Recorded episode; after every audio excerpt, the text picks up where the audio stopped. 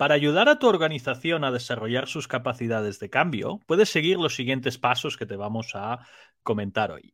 Primero, evalúa la situación actual e identifica cuáles son las fortalezas y debilidades de tu organización en términos de capacidad para cambiar. Esto te ayudará a saber en qué áreas enfocarte para empezar. Segundo, haz un plan. Con esto, define los objetivos de la organización y cómo puedes ayudar a alcanzarlos. Establece metas específicas y un plazo realista para lograrlas. Tercero, comunica ese plan a las personas involucradas. Asegúrate de comunicar el plan a todas las partes interesadas y de obtener su apoyo. Es importante que todos estén en la misma onda y sepan cómo pueden contribuir al cambio, porque así se consolidará y cuajará más. Cuarto, proporciona formación y capacitación. Es importante asegurarse de que los empleados y las personas involucradas tengan las habilidades y conocimientos necesarios para implementar los cambios. Proporciona formación y capacitación en las áreas más relevantes. Quinto, fomenta una cultura del cambio. La cultura de la organización debe apoyar el cambio y la innovación. Fomenta la colaboración, el trabajo en equipo y la creatividad. Sexto, monitorea el progreso. Haz un, seguimiento de los avances y ajusta el plan si es necesario. Asegúrate de que la organización esté en el camino correcto para lograr sus objetivos. Séptimo, Celebra los éxitos. Asegúrate de reconocer y celebrar los éxitos de la organización en su proceso de cambio. Esto fomentará una cultura de aprendizaje continuo y te motivará como empleado y como persona vinculada a seguir trabajando duro para mantener esos cambios. Siguiendo estos pasos, estarás ayudando a tu organización a consolidar sus capacidades de cambio, a mantenerse competitiva y sobre todo a vivir en un entorno empresarial en constante evolución y con una alta incertidumbre. Soy Guillermo Hernández Sola, soy consultor en agilidad de negocio y esta es la hora de Agile 611. Os damos la bienvenida.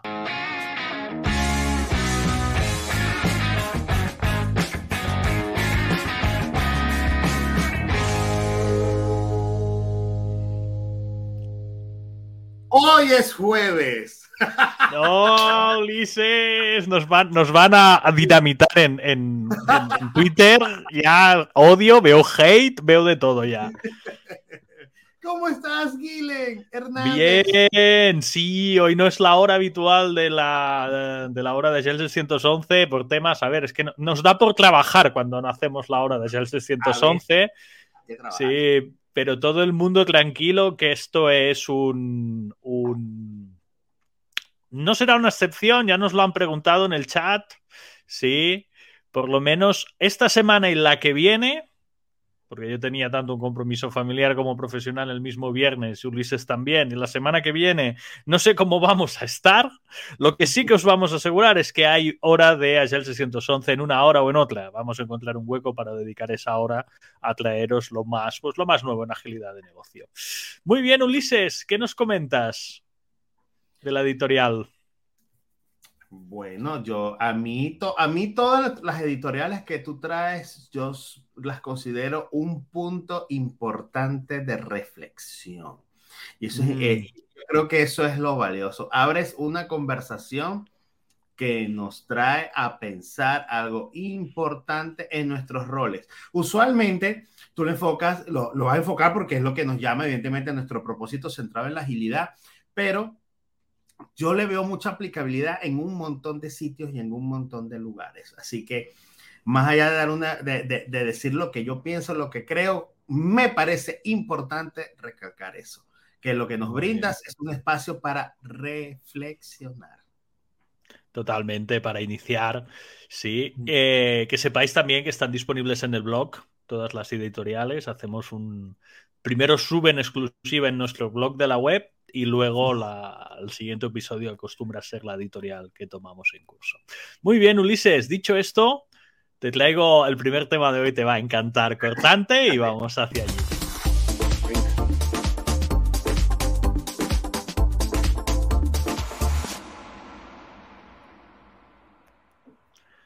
Primera cosa a decir, os he arreglado la botonera. Ulises, mira qué tema te traigo. Te va, vamos, es que no te va a encantar lo, lo siguiente. mira cómo se. Te digo el nombre del artículo que va a salir aquí ahora mismo. Mira, Scrum Masters como figuras icónicas. Sí, me gustaría ver tus comentarios. Vamos a echarle una leída. Sí. Para los que estéis en audio, sale una foto uh, primera de Mahatma Gandhi, Leonardo da Vinci, el maestro Yoda, Oprah Winfrey y Sherlock Holmes. Y vamos a ver qué trae cada una de estas figuras y si Ulises está de acuerdo con eso y también mis comentarios. Lo bueno, eh, no te lo esperabas, ¿eh? Hombre, no te lo esperabas, ¿eh? No, Mira, el no, primero. Mahatma Gandhi como sí. liderazgo de servicio. O sea, el Scrum Master que te trae ese liderazgo de servicio. Sí. ¿Lo compramos o no lo compramos? Lo compro, inclusive, lo, yo lo veo un poquito diferente al, a lo que plantea su, su autora autora, ¿no? Autor. No, no, no, no es una nada. autora, es una autora. Se Ajá, llama. Autora. Te lo podemos sí, buscar. Yo, Mandy, Mandy que... Schumann. Mandy Schumann, sí. Yo, yo te digo algo, yo sí me compro la idea de influencia. Compro la idea de cómo una persona prácticamente que me hace mucho sentido un, un Scrum Master profesional, cómo desde lo simple, desde lo minimalista puede mover toda una organización. Sin violencia, eh, sin la confrontación, sin no, de, desapegándose de ese montón de cosas, si compro la palabra influencia, sería para mí la palabra clave. A tope. Vale. ¿No verías más perseverancia y no rendirse? Lo, lo, estoy contigo, pero desde una mirada desde la disciplina. Yo creo que, voy a decir algo un poco chocante, pero creo que la motivación está ver, por sobrevaluada.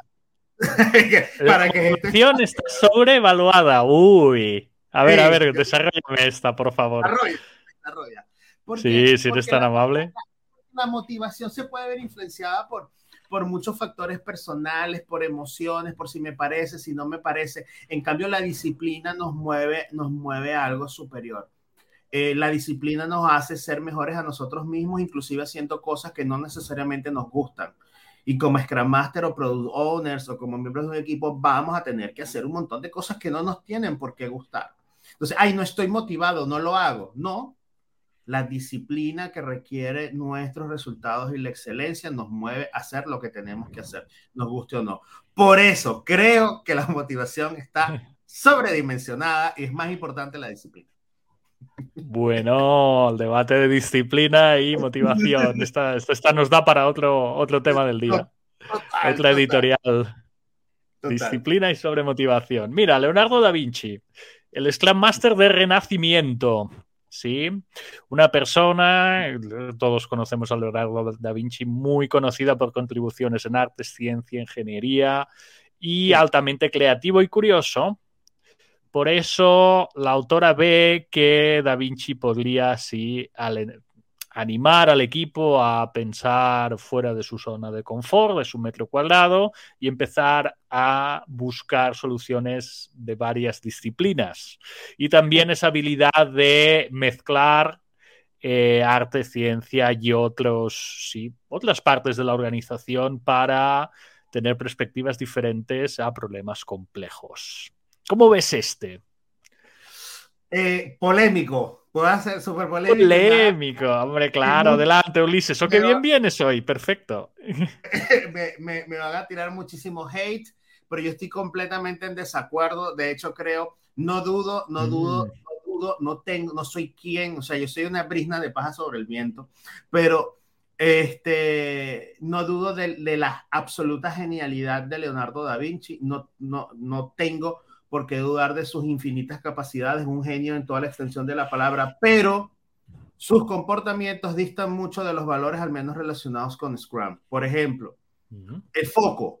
Foco. Leonardo da Vinci se sabe históricamente que no terminaba sus obras.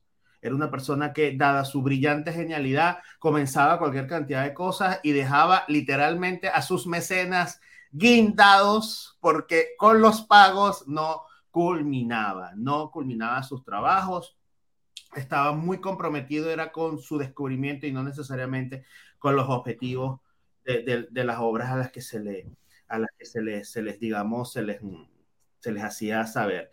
Eh, también eh, me choca un poquito su, la transparencia porque es también conocido históricamente como él escondía cualquier cantidad de cosas en sus obras.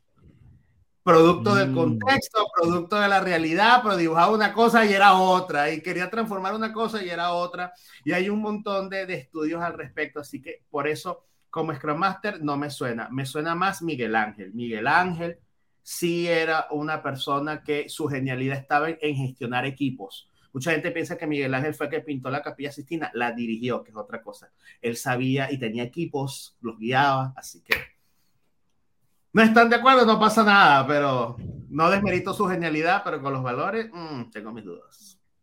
A ver, ¿qué tengo aquí? No esperaba eso, No esperaba estos pues, detalles. Sí, espera que ahora va a venir uno que te va a encantar. Mira, el maestro Yoda. ¿Qué me dirías de este? Mira, ¿qué decimos de este? A ver. Sí, poderoso y con alta sabiduría en el universo de Star Wars. Puede ser un excelente Scrum Master con su sabiduría y su manera de hacer calmada. Pero eh, Yoda puede usar su extensible experiencia en guiar al equipo en situaciones altamente eh, desafiantes, enseñarle lecciones muy, mal, muy valuosas en el camino. Y aquí tienes una cuota, sí, do or not, do not, there is no try, sí, no, no sé cómo la, la, traducieron al español, ¿vale? Que podría inspirar al equipo. ¿Tratar o no tratar? Sí, intentar o no intentar. No hay no intento. O sea, que él hablaba al revés. sí, lo giraba todo, ¿no? Y que inspiraría al equipo a consolidar eh, un compromiso para sus metas y a trabajar para superar los obstáculos. Y ahora espero que estés, Ulises, para que no me decepciones ni a mí ni a la audiencia en total desacuerdo. Los voy a oh, sí, los voy a No, no, no estoy de acuerdo, no estoy de acuerdo, por supuesto, es una figura de ciencia ficción y evidentemente se sabe su valor y, y todas sus competencias, pero Yoda literalmente en las películas se ve cómo intercambia con Palpatine y dada la arrogancia del Consejo Jedi no se dan cuenta que tienen a Palpatine, tienen a Lord Sith al lado y no fueron capaces de detectarlo sino hasta muy antes. Inclusive la dictadura, el imperio, de, o sea, Rice asciende producto de la arrogancia de los Jedi. O sea, un, un, se creía que sabían tanto, tanto, tanto, que eran incapaces de ver lo que tenían en sus narices. Por eso yo sí creo que es una muy buena lección para aquellos que ejercen de Scrum Master o de Product Owners que creen que se las saben todas y perder la, la sencillez o la humildad ante la gestión de las cosas. Por creerse que se sabe mucho, dejamos de escuchar y de ver lo que realmente están pasando.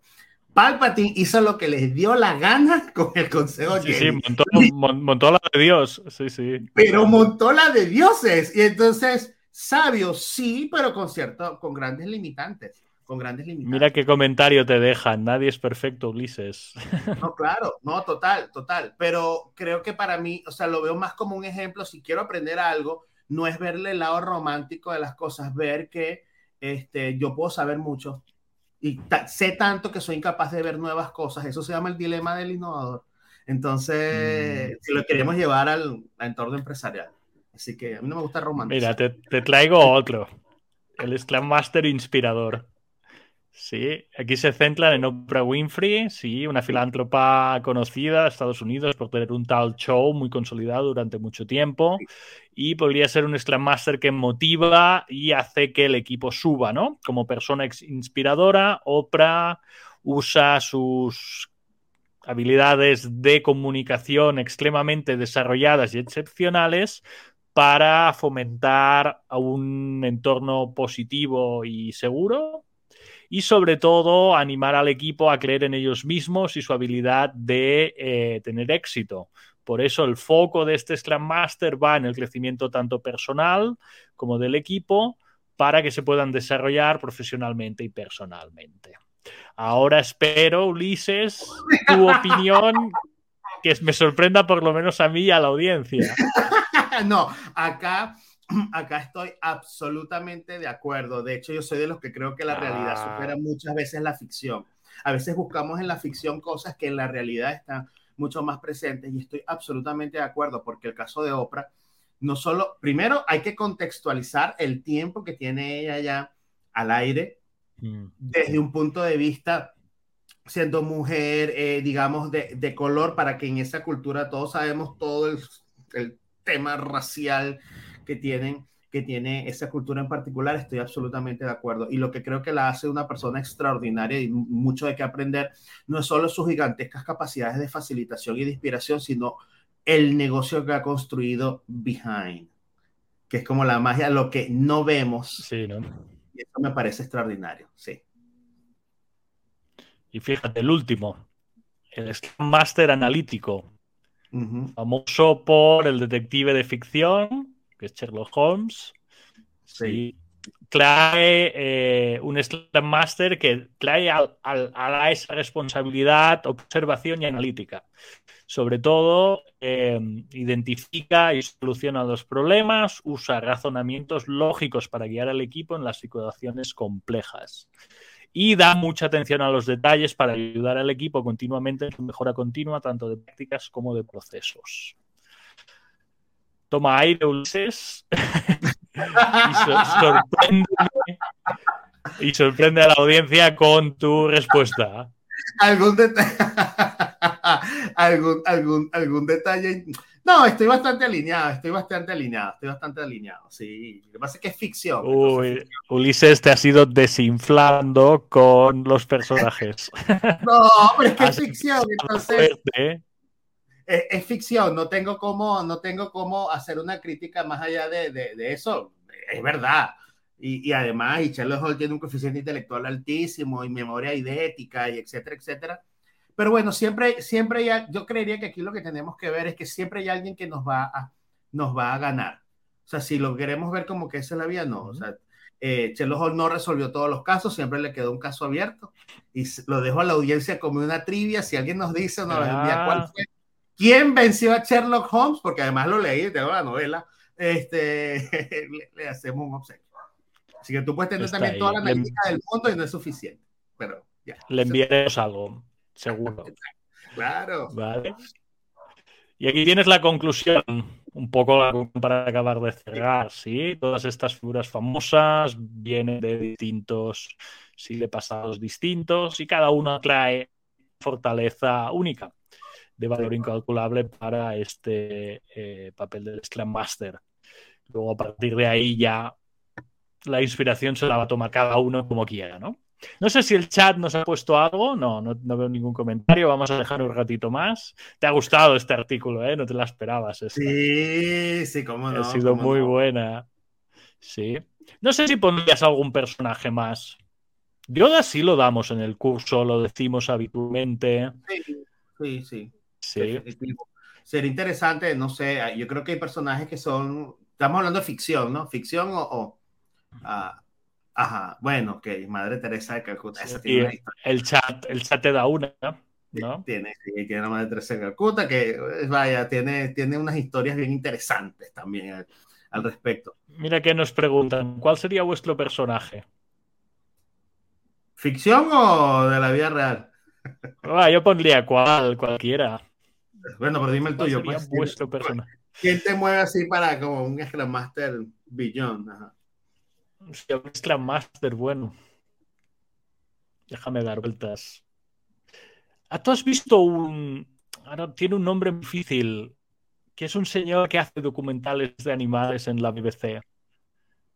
Que cuando se abrió el Instagram fue el primero en. O sea, llegó a reventar Instagram cuando se hizo una cuenta. Es súper seguido. Déjame buscarte el nombre. Se llama Daniel Barro o algo así. Ahora te lo busco, ¿eh? eh BBC. Eh, animals voy a poner. Animals, Animal Planet o algo así. Sí. Ah, Zembrook, este señor. Mira, te la pongo mm. a. Este señor, si habéis seguido algún reportaje que hace, este. Este señor tiene una serie de... Es un divulgador naturalista. Ahora que todo el mundo viene con el cambio climático y tal, este señor en el año 50 ya te lo decía. Oye, que se viene una de gorda, que está cambiando todo. Y este señor tiene entre varios, varias series de televisión, tiene las que quieras, aquí abajo. A ver si hay alguna vez. Bibliografía, os la hago grande, ¿eh? Estos son algunas, mira, antiguas desde el año 56 hasta el año 81. Y luego la última, DVDs, no sé si aquí va a haber series, pero tiene unas series, mira, aquí tienes, las últimas que ha hecho. Hay alguna en, en Amazon y en Apple TV Plus, sí. Quedaros con la cara de este señor. Aparte de esto, este señor tiene ¿Qué pasa? Está muy mal también. Tiene récord de abrirse una cuenta de Instagram y ser el que más seguidores tomó en menos tiempo. Sí. Mm. Y a partir de ahí, este señor para mí me inspira mucho porque siempre me ha intrigado cómo hace ese reportaje. O sea, cómo este señor puede esperar años, sí, o meses para que un lagarto de la sabana se reproduzca y él ponga el vídeo allí. ¿Sabes? esa paciencia, esa espera, ese momento, ¿sí? De montarte luego el, tema. Esta es una de las personas que a mí me, inspira para eso. ¿sí? Mira, te han puesto algunas en el chat. Juan Bosco. Sí, Rey Midas. Y no sé si hay alguna que quisieras, quisieras añadirles. Mira, eh, creo que lo que pasa es que es difícil, los, tengo, los tengo más cercanos los que hacen rol de product owner, pero yo creo que un product owner en toda la extensión de la palabra, en este caso product manager, o sea, realmente legendario, muy bien documentado y recomiendo, recomiendo la, digamos, el, el libro de Isaacson que describe, describe a Jobs con todas sus sombras y sus luces. Mm. Eso me parece extraordinario para leer. Recomendaría también, por ejemplo, creo que está en Netflix, eh, que es la, como la docuserie de Walt Disney. Creo que Walt Disney, mm. con el tema, oh, el tema de la participación, de cómo promueve, promovía los equipos, esa búsqueda de la excelencia, esa inconformidad, cómo se están haciendo las cosas, creo que, que es una vida muy interesante de leer. También la de Marquette, el que era capitán del submarino nuclear, que está también mm. muy bien documentado ese tipo de liderazgo de servicio. Scrum Master, creo que son ejemplos eh, bien, bien chéveres para, para, mirar. Para empezar por aquí. Sí, sí. Muy bien. Pues vamos a cerrar sección y nos vamos a la siguiente.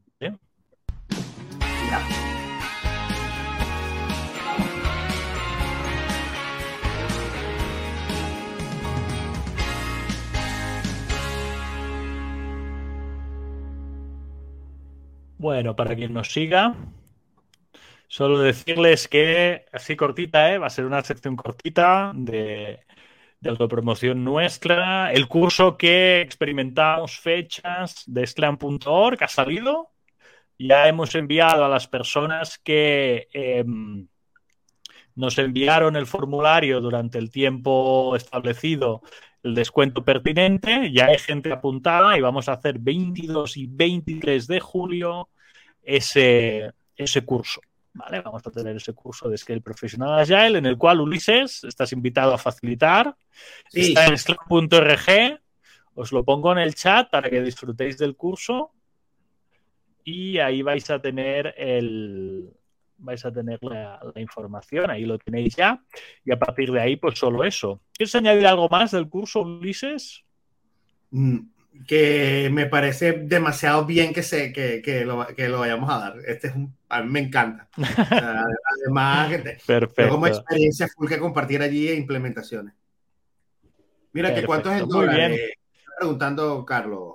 ¿En cuántos dólares esto depende? Porque tenían, tenían descuento y depende de dónde estés en el mundo, porque como ya sabéis, nuestra web nos geolocaliza ¿sí? las, las regiones y la economía y os muestra un precio. Mejor que abras el link desde ahí donde lo haya recibido y te va a decir el precio exacto para tu, para tu, tu geografía. Y aparte, si nos escribes en... Eh, en hola.611. Te vamos a enviar el código de descuento exclusivo por haberlo escuchado aquí en el podcast o por haber llenado el formulario de inscripción.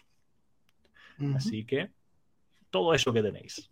Vale, pues cortante y a lo siguiente.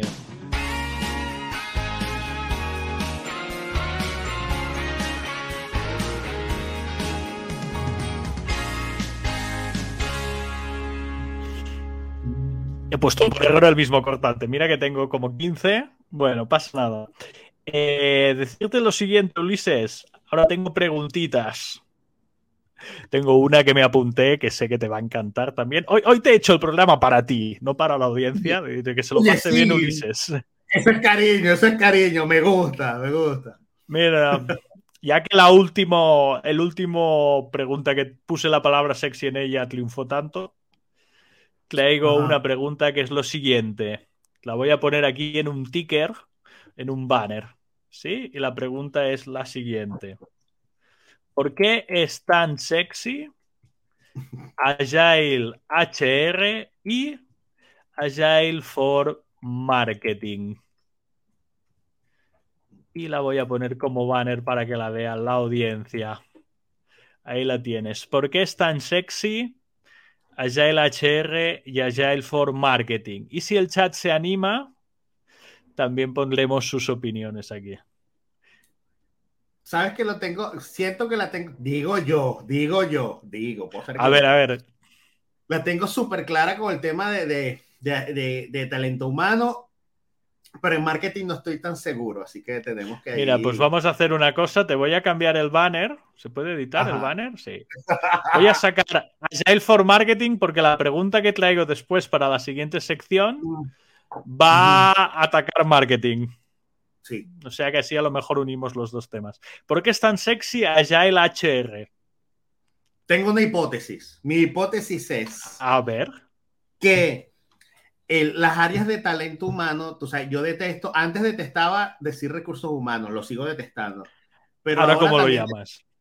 También detesto la palabra capital humano. Cada vez la detesto más. Y luego, ¿cómo los llamas? Talento. Los llamas talento. a talento. Aquí en Barcelona la palabra de moda es people. A people, operations. People operations empieza a dar muchas vueltas. Está cool, está cool, está cool. Bueno, es mejor que recursos. Yo creo. sí, hombre, recursos ya lo tendríamos que olvidar.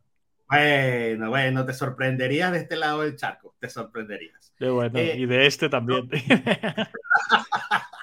yo creo, yo creo que por un lado, por un lado, es muy sexy porque hay muchos elementos aspiracionales.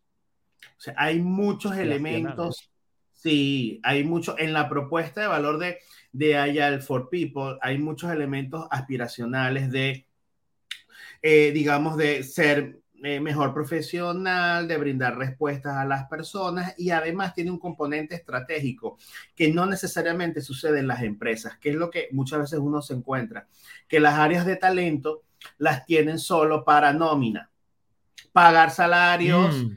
atender sindicatos y además, bueno, y gestionar aumentos salariales y evaluaciones una vez al año. Cuando allí hay gente sumamente talentosa que probablemente quiere hacer mucho más desde las bases. Entonces, ¿esto qué sucede? Esto es lo que trae a colación entonces que reevalúen sus modelos operativos, que quieran evaluar cada cantidad de cosas. Y además tienes que entender que mucho de la evolución de la agilidad, para bien o para mal, ha sido, ha, permeado a coaching, o a coaches de vida, o a coaches ontológicos, o a coaches que son áreas que típicamente le van a brindar servicios a las áreas de, a las áreas de talento. Así que bien sea por fuerzas externas o por un deseo de crecer, lo hace muy sexy. Lo, hace, lo, lo, acerca muchísimo. ¿No ves un mundo? Eh, entre, ah, yo siempre he visto, alguna vez lo hemos comentado, ¿eh? dos tipos de agilistas. El agilista que viene del mundo técnico y el agilista que viene de recursos humanos. Y yo llevo desde 2010 en equipos de desarrollo, metodologías ágiles, todo esto. No he visto ni una vez que se abracen bien los dos mundos.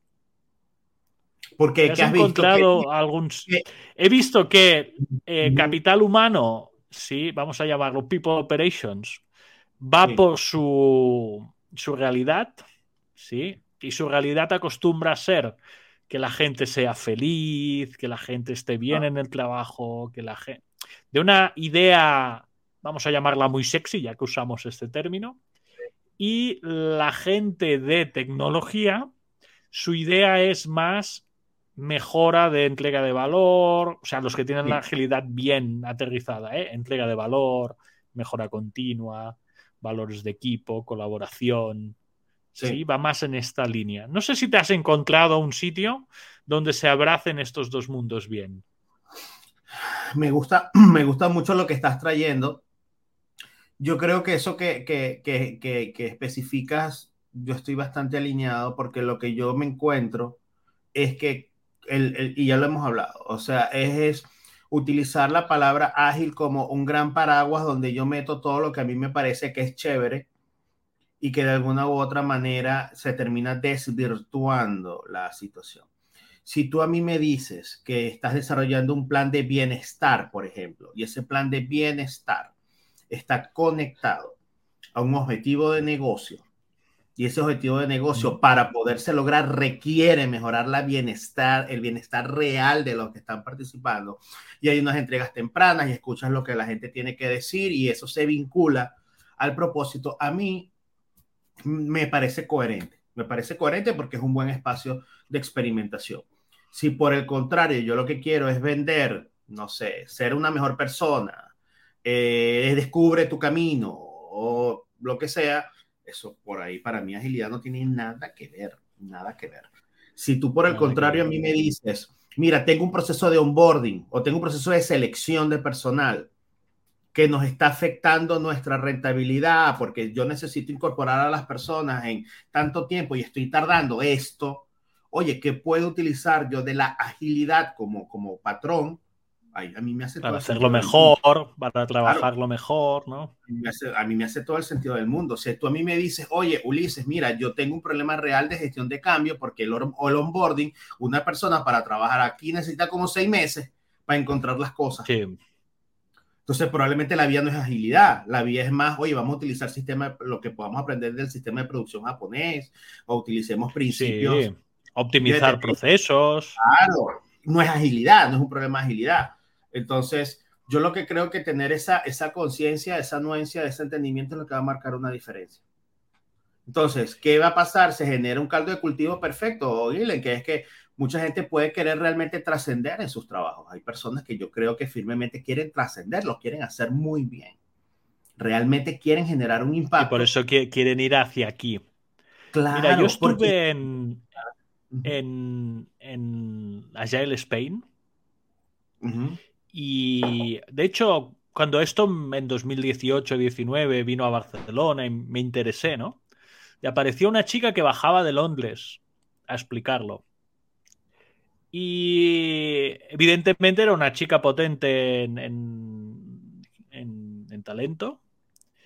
y, y, la explicación que dio era inicio, o sea, allá el manifesto, cuatro valores, doce principios, aterrizados al mundo de, de talento. Es como si yo te dijera, voy a hacer, eh, o sea, el manifiesto ágil parte de que es desarrollo de software. Imagínate que yo tomara algo que es de desarrollo de software y me lo llevara a talento y te dijera, pues mira, el primer valor de la agilidad, en lugar de decir, eh, no sé, soluciones, dice onboarding temprano o dice recruiting temprano. ¿Sabes? Y claro, para esto, gentes que tengan la idea de la agilidad de negocio abierta, más allá del manifiesto, esto no les venía de nuevo. Claro. Esto se les quedaba tal cual de decir, pues mira, esto es exactamente lo mismo que teníamos. Sí. Y luego me fui a, la CAS, ilusionado, porque venía otra persona también muy puesta, que estaba en AC Agile, la persona que lleva el Agile Human Resources de AC Agile, Pia María, no me acuerdo el apellido. Pia María Torén. Torrent, esta. Y también me quedé igual. Está tomado la agilidad, ha dicho, soy un perfil de recursos humanos y me lo traigo. y me lo traigo tal cual es. sí. Claro, no es algo que digas, es una vuelta, es darle un punto más, ¿sabes? No es más que eh, adaptar algo que ya existe a un campo en concreto. Es como, yo que sé, Agile for Education, ¿sabes? Sí. Y a su manera. Y a su manera, muy de su manera y muy de ordeno y mando. Que a partir de aquí también es algo de. Mm, ¿Sabes? A mí eh, me identifico mucho con lo que traes. Lo que pasa que en ese sentido eh, sería un llamado a un pensamiento crítico que yo no sé si muchas organizaciones o grupos o gremios están interesados en hacer. Porque analicemos el contexto del manifiesto ágil, por ejemplo. Este es un conjunto de personas que no es que se reúnen o vamos a conocernos, no, es un conjunto de personas que vienen conversando hace muchísimo tiempo, que vienen intentando cada uno por su camino cualquier cantidad de experimentación y llegan a un momento donde, como, como dice el dicho, Great Minds Collide, y entonces dicen, vamos a reunirnos, pero no fue un tema espontáneo, sino que además hubo todo o sea, cuando tú escuchas la, historia contada, Alistar le explica muy bien y semanas de organización y él venía trabajando con no sé qué cosa y el otro venía trabajando con no sé qué cosa y el otro. Entonces tienes un conjunto de, vamos a decirlo así, de grupetes, cada uno practicando diferentes cosas. Bueno, vamos a unirnos y a compartir. Y surge algo muy bien en un contexto. Ese proceso de creación. En un contexto, ahí lo has un contexto, Ajá. Ese contexto fue un proceso de creación cuyo outcome es el manifiesto. O sea, no es que fue un grupo de personas que, ay, vamos a reunirnos porque somos los elegidos por Dios para... No, no, es esta gente que viene realmente de trabajar en un montón de trabajando. Claro, claro. Y lo mismo sucedió con el sistema de producción japonés. Oye, Toyota inició una cantidad de cosas, luego Nissan inició una cantidad de cosas, luego eh, los otros inició una cantidad de cosas que casualmente ayer ayer en, eh, una muy mala noticia porque uno de los gurús de la, de la calidad Shingeo eh, falleció, el creador del SMET. Eh, entonces mm. surge una cantidad de cosas y emerge la cuestión. ¿Cuál es el problema de lo que yo veo que lo que tú estás describiendo, o vamos a ver si, lo, si estamos allí o tú y yo compartimos lo mismo, es que no podemos pretender agarrar algo que es el resultado de años, de contextos, de realidades, y bueno, cambio algunas palabras y automáticamente se está generando todo. Se está generando eso. cuerpo de conocimientos, no. En mi opinión, no. No creo que funcione así. No creo que funcione así. Pues no te llegas a imaginar la cantidad de ilusión que se veía en esas dos salas por personas de recursos humanos. que lo respeto totalmente, pero mm, no es donde quiero ir yo personalmente y donde no quiero llevar mi trabajo. Ahora, ¿qué sería interesante? mundos diferentes. Y eso aplica a un montón de industrias. ¿Qué sería interesante, Guile? Oye, ¿quiénes son realmente ahorita los líderes en las áreas de talento? ¿Cuáles son los liderazgos a nivel global, además? Porque aquí hay un tema también particular. Yo a veces me cuestiono los valores, en este caso, de los quienes somos, por ejemplo, vamos a hablar hispanohablantes, para incluir España más todo, todo este lado. ¿Cuáles son verdaderamente nuestros valores para recrear una agilidad que realmente esté asociada a lo que somos, ¿no? A lo que, a lo que verdaderamente nos hace sentido. Es decir, porque mucho lo que le puede hacer sentido a la cultura norteamericana, a la asiática no le hace ningún sentido. No le hace ninguno, sí, a la africana menos. Nada, no conectar en nada. Entonces, qué interesante sería, oye, ¿realmente habrá gente interesada en hacer algo como eso y estudiar? Bueno, vamos como áreas de talento cuál es nuestro contexto, qué debemos responder, cuáles son verdaderamente... que un área de talento local en Panamá, por ejemplo, es distinta a una mm. que esté en Chile, o a una que esté en Barcelona, o a una que esté en Madrid. Son cosas que yo creo que no se pueden hornear igual. Claro. nada más, por ejemplo, el tema de mandado de sindicatos, por ejemplo. Hmm. Es un stakeholder relevante, crítico, crítico en países donde literalmente te pueden parar un país, te pueden parar una industria, detener una industria.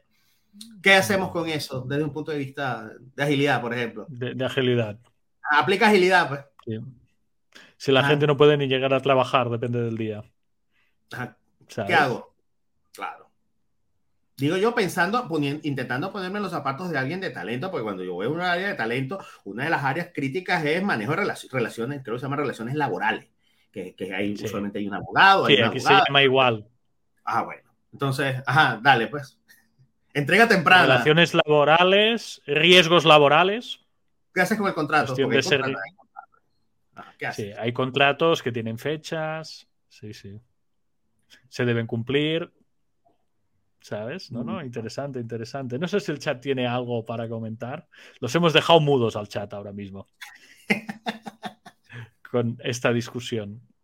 Pero a mí me sorprendió eso, ¿eh? Hostia, no me ha sorprendido nada. Es una. Le ha puesto HR a todo. Es un nombre. Eh, o sea, ha puesto HR. Habla muy bien. Esta persona que está aquí, buena oradora, todo lo que tú quieras, pero. Mm, tal vez la pregunta sería: no creo que esté mal per se. Creo que lo que mm. es una visión muy de herramientas. Probablemente es una visión de. Bueno, voy a aplicar herramientas Ahora, ¿solo es un problema de herramientas? Y otra cosa que me cuestionaba yo es, ¿el talento es un problema complejo? Cuando hablas de los cuadrantes de Stacy o Kinefin. O sea, ¿estamos en el cuadrante complejo? Claro.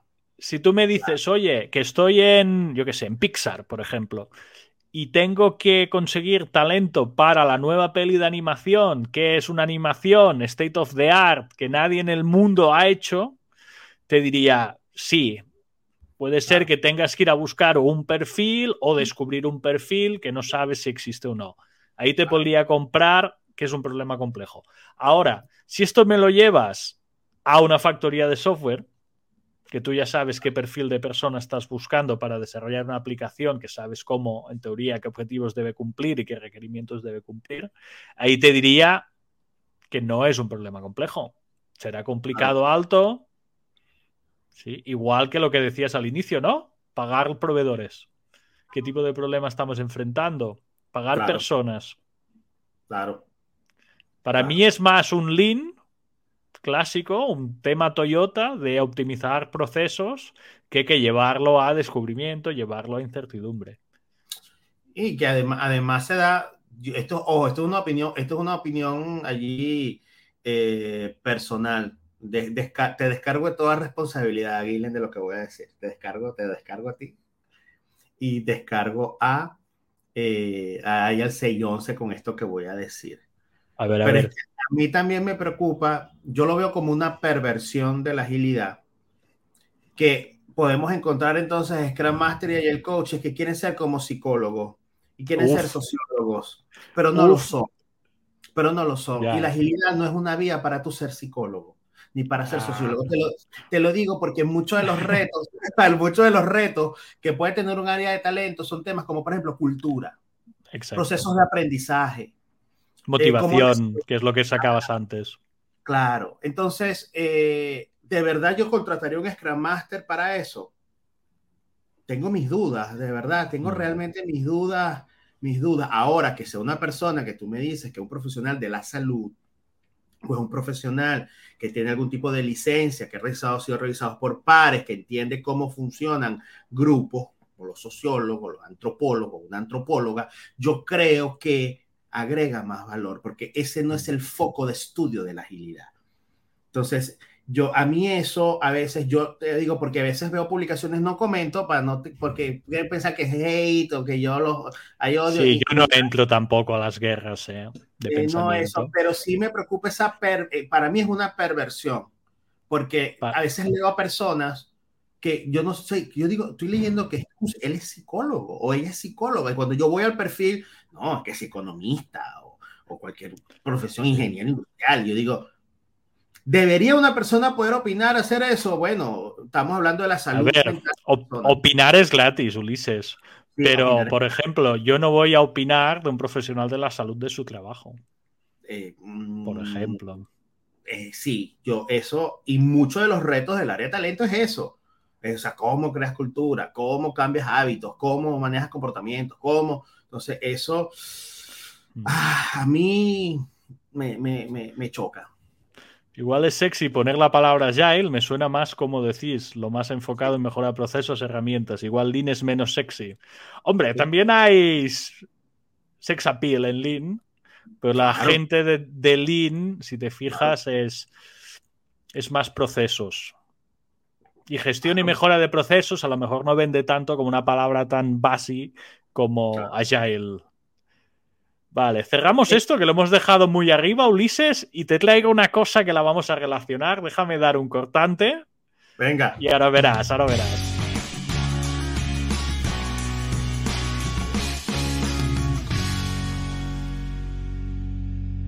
Vale, relacionado con lo último. Ese marketing en agilidad de negocio. Cuando hablo marketing, aquí me estoy refiriendo a cómo te venden agilidad en una organización Mm. Y, también cómo compra agilidad la gente. De que no tiene mucho conocimiento o que ha leído brisas y quiere, y quiere llevar esa agilidad de negocio a su, a su organización, a su cultura. ¿Qué me dirías de esta? Relacionada con la anterior, ¿eh? Esta es buena también. Creo que cada, cada pregunta es un programa, es un programa, porque ¿qué es lo que muchas veces uno se encuentra? que alguien lo que quiere es que los equipos colaboren más. Entonces, la, colaboración, la, yo no necesito implementar agilidad para lograr mayor colaboración. La colaboración es un prerequisito para la agilidad, que es otra cosa. Pero yo no necesito, o sea, yo no tengo por qué usar agilidad para eso.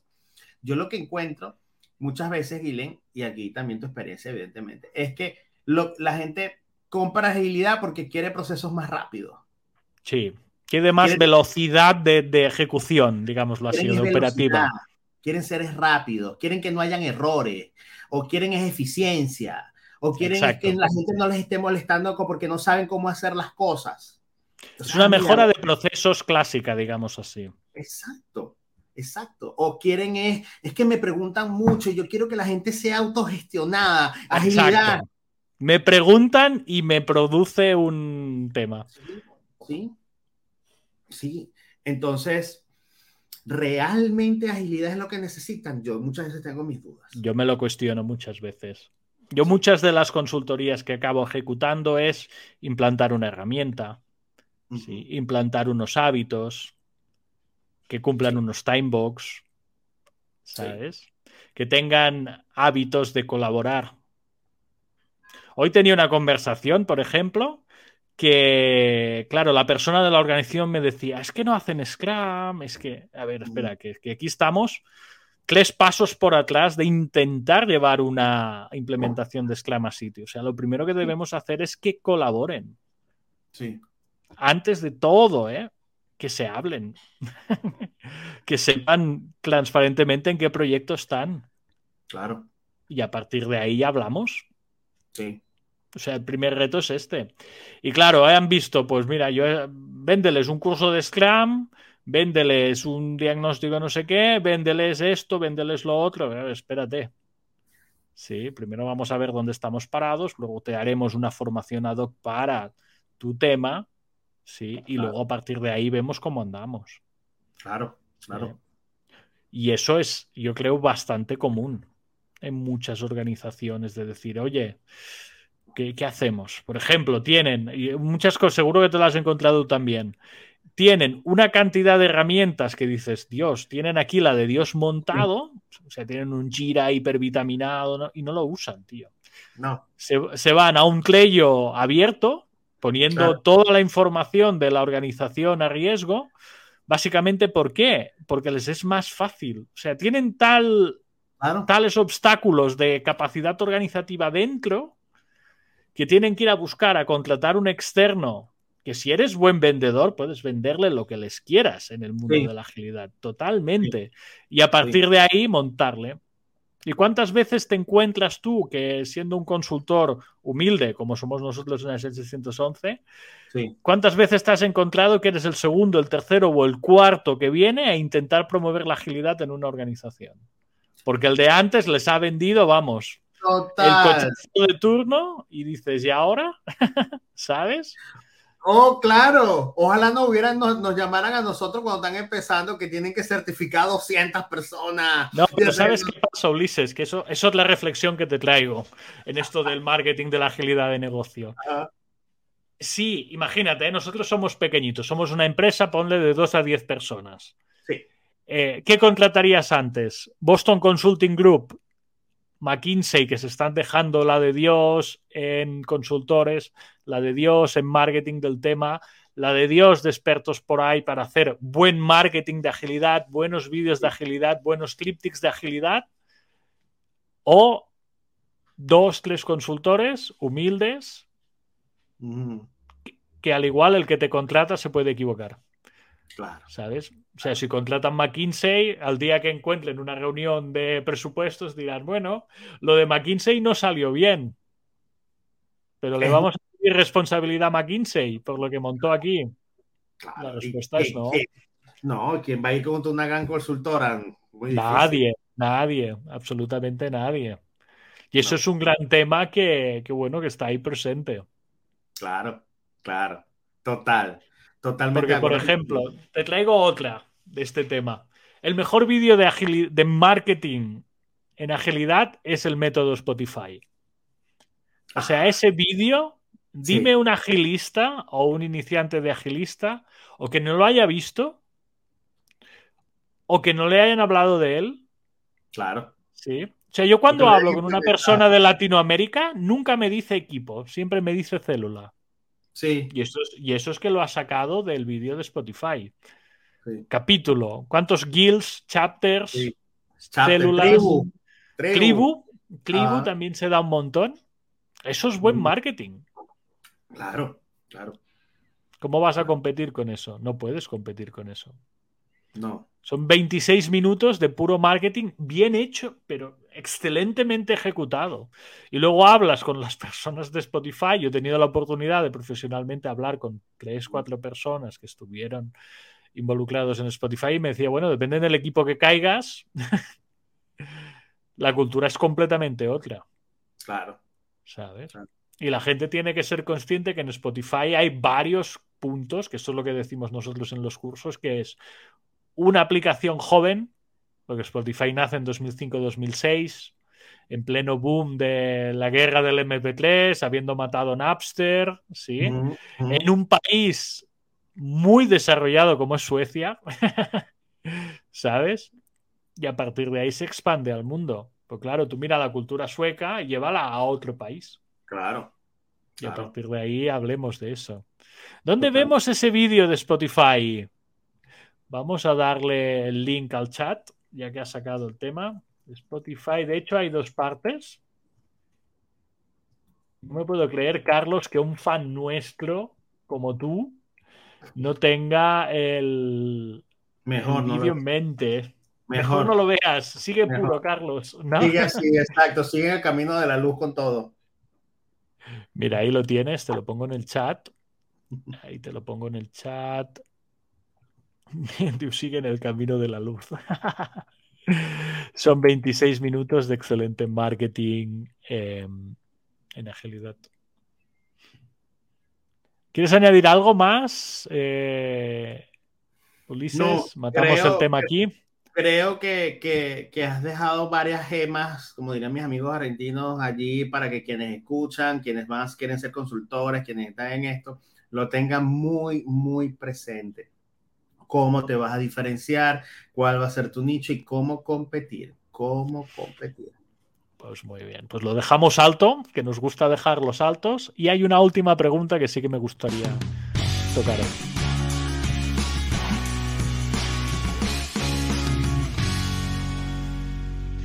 He visto una pregunta por aquí, a lo mejor la he perdido. Yo no sé si tú mantienes todo el chat. Había una pregunta sobre un curso que se comparaba con el PSPO2. Ah, sí, aquí está. Déjame, déjame colocarlo en pantalla. Perfecto. El, PDM. el PDM de Seattle sería el PSPO2 de Exclamor. ¿Qué opinan? Pues no sé el currículum de este curso en particular. Sé que está en el track de Product Management. Eh, y yo no sé tú, Ulises, yo le he dado muy pocas vueltas al track de Product Management de Easy Agile. Me he quedado con el track de PSPO 1 y 2 y 3 de Sclamorg. Y no sé, a lo mejor debe ser agnóstico, es más product management, asumo yo. Sí, eso es correcto, lo que estás diciendo es lo correcto, es lo adecuado. Eh, creo, creo, Carlos, que va a depender mucho del instructor en términos del objetivo de aprendizaje que quiera lograr. Y Calle lo que va a validar es el, el, el, objetivo de aprendizaje que tú lo estés cumpliendo con las técnicas y herramientas que lo estés cumpliendo. Ahora ya la profundidad, la dedicación, la complejidad, el tipo de ejercicios que se utilicen, la facilitación, dependerá de los instructores. Si son instructores exigentes, no, me, no, no tendría duda de que se pudiese acercar un PCPO2 de Cremor, que es un curso muy potente. Eh, si son unos instructores mucho más laxos, laxos en el sentido de que, bueno, es más un para que conozcas, para que te familiarices, para que tal. Puede ser un, un, un curso que no llega ni siquiera a un PCPO 1 o un APS instructor. O sea, va a depender mucho. ¿Y eso por qué? Bueno, porque dependerá del diseño que le hayan aprobado al, al instructor. Al instructor, sí, porque sí. recordarte que en AC Agile el, el instructor aprueba el curso y en Sclamorg hay unos stewards que te sí. están manteniendo el material del curso, que es distinto. Sí. ¿eh? No es ni bueno ni peor, pero claro, tienes que eh, verte qué instructor te toca, porque puede ser muy diferencial un instructor u otro. Claro. En ese punto. Muy bien, Ulises. Pues mira, ya hemos hecho la hora. Ah, sí. Vale. Sí, cortante y le damos ya a la clausura.